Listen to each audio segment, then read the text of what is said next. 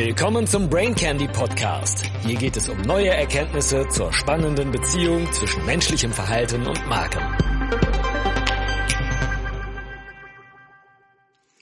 Brain Candy Nummer 72.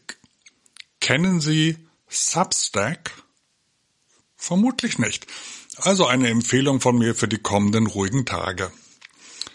Substack ist eine amerikanische Selbstvermarktungsplattform, auf der Autoren Newsletter im Rahmen von Abonnements anbieten können. Im Prinzip ist das besonders spannend für Journalisten und Experten jeglicher Fachrichtung. Ein Abo kostet mindestens 5 Dollar im Monat oder 30 Dollar im Jahr. Und damit hat man auch schon einen ersten Hinweis, dass es hier auch um Qualität gehen muss. Aber das ist nur ein Baustein, der Substack für mich spannend macht.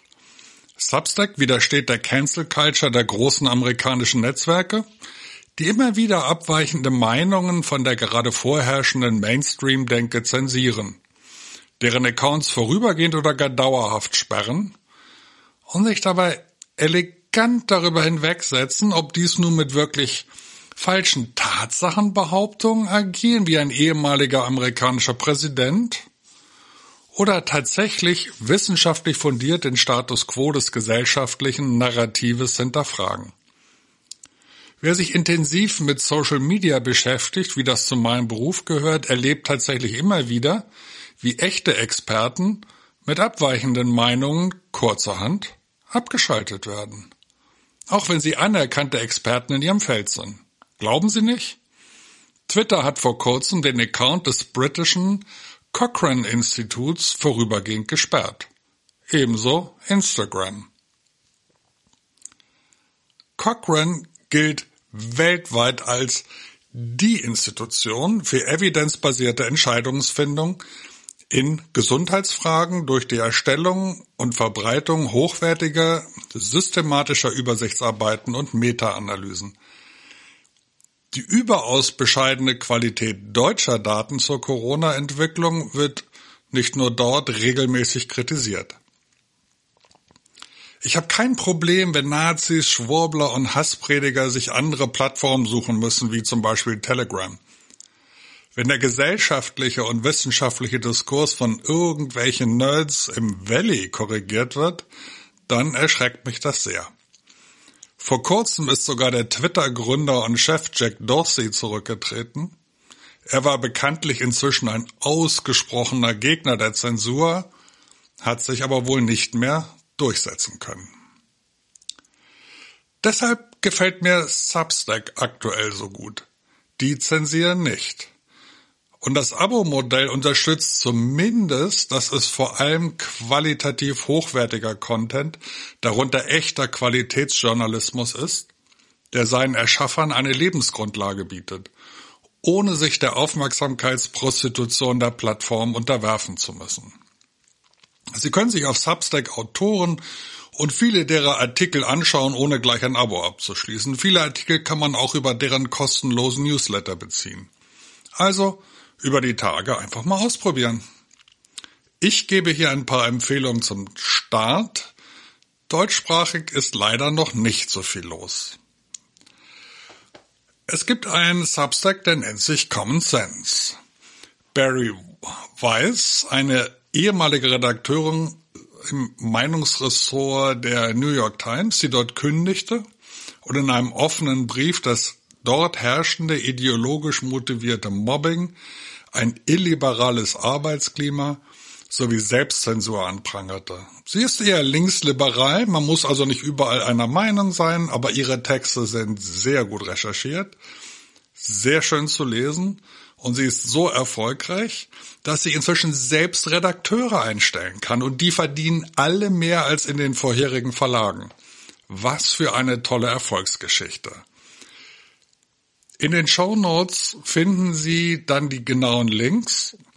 Ähm, ich habe dort einen Artikel von Barry über Courage äh, verlinkt und ich habe ein sehr unterhaltsames Interview mit einer Erotikunternehmerin auf OnlyFans verlinkt. Also falls ihr schon immer mal wissen wolltet, wie Marketing unter rotem Licht funktioniert, hier ist die Chance für echte Insights.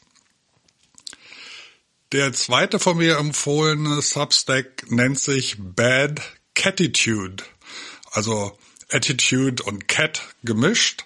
Es geht um El Gato Malo. Das ist leider ein anonymer Account, dennoch sehr lesenswert. Ich hatte seinen Facebook-Account in einem Brain Candy zu Beginn der Pandemie empfohlen, dann verlor ich ihn aus den Augen. Er war gelöscht worden. Auf Substack habe ich ihn jetzt wiedergefunden. Der Junge ist brillant. Und er hat einen sehr eigenen Humor, den muss man mögen oder zumindest mal tolerieren. Man muss auch nicht alles teilen, was er macht, aber wenn er Daten profund analysiert und spannende Schlussfolgerungen zieht, ist das beeindruckend. Und wenn ihr, wie ich, schon frisch geboostert seid, solltet ihr den Artikel, den ich verlinkt habe, lieber nicht lesen. Die Katze publiziert sehr häufig, manchmal nur satirische Seitenhiebe auf politische Fehlentscheidungen, aber seine Analyseartikel, die haben es immer in sich. Meine dritte Empfehlung ist Vinay Prasad, ein scheinbar furchtloser junger Assistenzprofessor mit Schwerpunkt Onkologie und Studiendesigns, der hervorragenden Content liefert, indem er die Therapie, den Therapieempfehlungen zugrunde liegenden Daten äh, auf ihre Aussagefähigkeit prüft. In den letzten Monaten hat er sich zusätzlich auf die öffentliche Gesundheitspolitik in der Pandemie eingeschossen und hinterfragt die Datengrundlagen vieler Entscheidungen, gerade bei Kindern ein sehr empfehlenswerter Autor, insbesondere wenn man Krebs hat oder noch den Nerv, sich mit der Pandemiepolitik zu beschäftigen. Der von mir verlinkte Artikel äh, stellt die Frage, ob Covid-19 oder die Covid-Impfung mehr Fälle von Myokarditis auslösen. Es ist ein ganz kurzer Einstieg in seine wissenschaftlich fundierte Denkweise. Sehr empfehlenswert. Und dann gibt's einen äh, Substack mit einem schwer aussprechbaren Namen, auch leider ein anonymer Account. EUGPIS würde ich mal sagen, A Plague Chronicle. Hier hinter steckt ein weiterer Datenanalyst mit Schwerpunkt Pandemie, den ich vor allem aufführe, weil er aus Deutschland schreibt, wenn auch auf Englisch.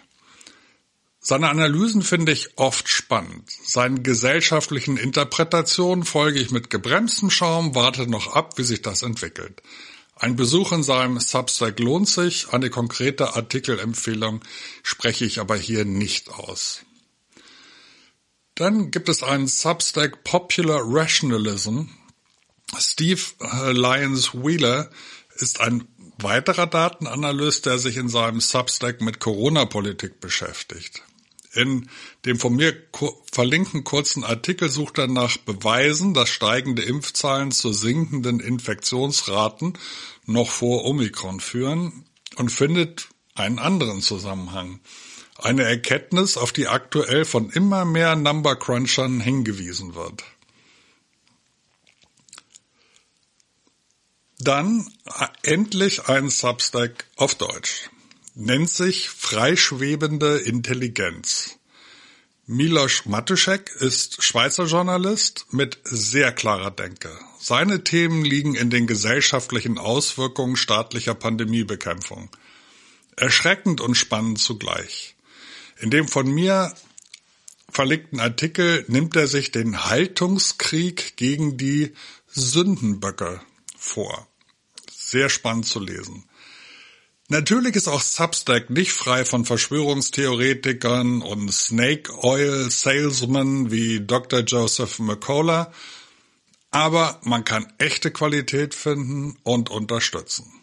Und jetzt bin ich gespannt, wen ihr auf Substack findet und gerne weiterempfehlen würdet. Wünsche euch gesunde, fröhliche und unter Substack auch erkenntnisreiche Feiertage. Schön, dass du wieder dabei warst. Bis zum nächsten Mal.